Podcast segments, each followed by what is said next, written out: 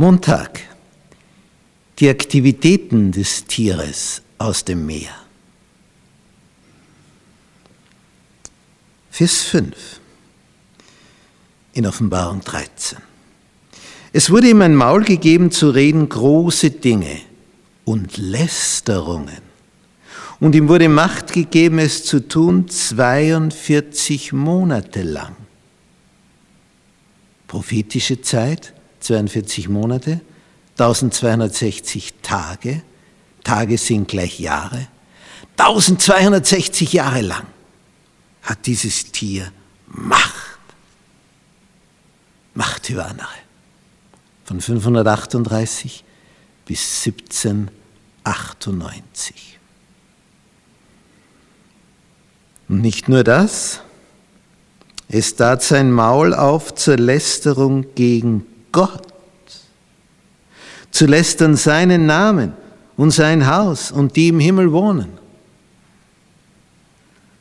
Und ihm wurde Macht gegeben, und das ist jetzt erschütternd, ihm wurde Macht gegeben, zu kämpfen mit den Heiligen und sie zu überwinden.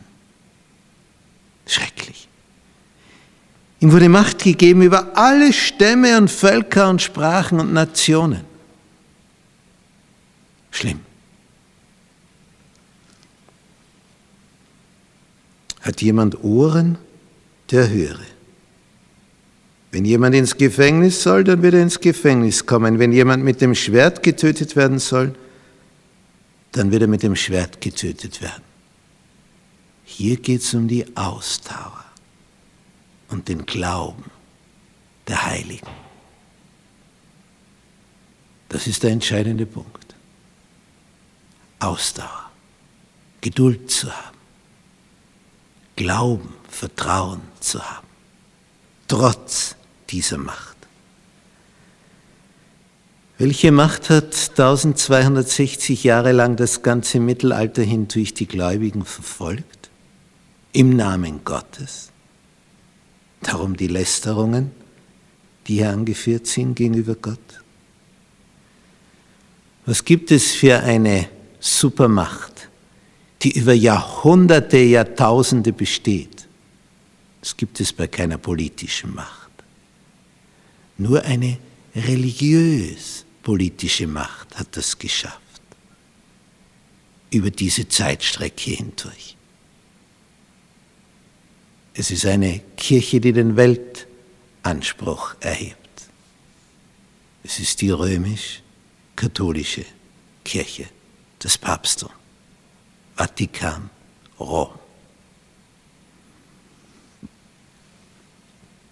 Im Mittelalter wurden die wertvollsten Menschen, die am treuesten zu Gott standen, von ihnen aufgespürt und dem Scheiterhaufen überantwortet. Stück um Stück haben sie versucht, das Land zu reinigen, auszurotten von den Urchristen. Bei den Albigensern ist es ihnen beinahe gelungen, bei den Waldensern auch.